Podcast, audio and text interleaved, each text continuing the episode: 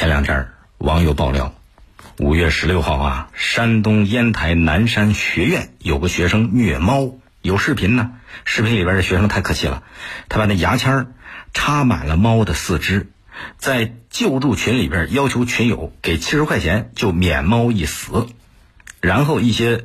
这个流浪动物救助站的志愿者上门去救助这猫啊，听到了猫叫声，但是学生死不承认，说没有猫，情绪激动。烟台南山学院发布了情况说明，说已经对这个学生进行了批评教育，也同意学生本人引咎退学的申请。引咎退学这词儿不多见了，我们经常听说引咎辞职，这什么意思啊？啊，但这个引引咎意思，它指的是知道自己错，把过失归结在自己身上了，啊，好像很自责，但是这个结果它引发不少争议。因为什么引咎退学？它不是学校做出的处罚，是当事人反省了，自我追究责任呐。可是从事发到学校发布声明，虐猫的大学生也一直没有发表任何道歉的言论。你知道这大学生到底有没有从心里边悔过啊？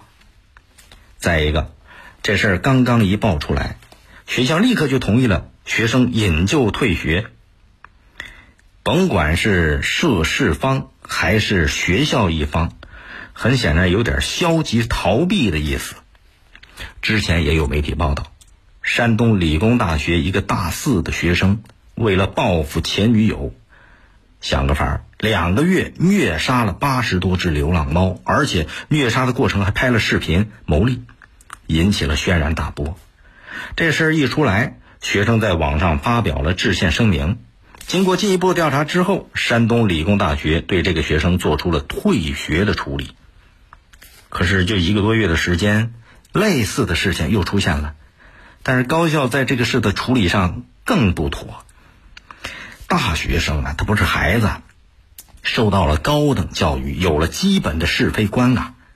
干出这种事儿，虐猫多残忍呢！他不单要受到道德上的谴责，而且高校也应该及时回应、积极调查，要根据校规规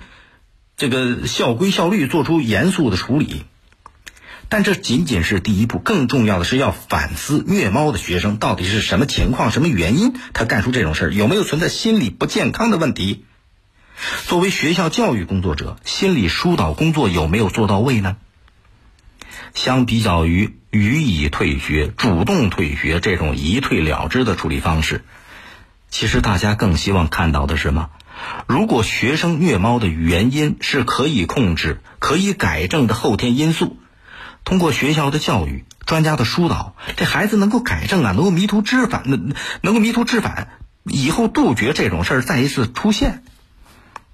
所以你这样看。学校做出来的这个所谓引咎退学的逃避态度，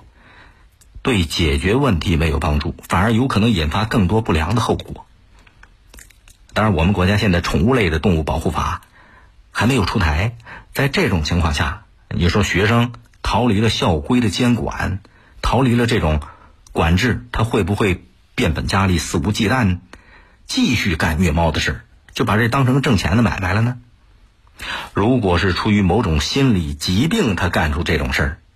长此以往下去，你说他这心里边儿病没给他治好，他保不准以后会干出更恶劣的犯罪行为，这都不好讲。另外，这个学生是通过向市区各大宠物医院申请领养猫，才得以施虐的。那这里边领养宠物的流程，有没有可能更规范、更科学呢？所以。大学生虐猫的这个事儿，不能盲目的就退个学就处理啦，要有更积极、更有效的办法，争取从源头上来解决这样的问题。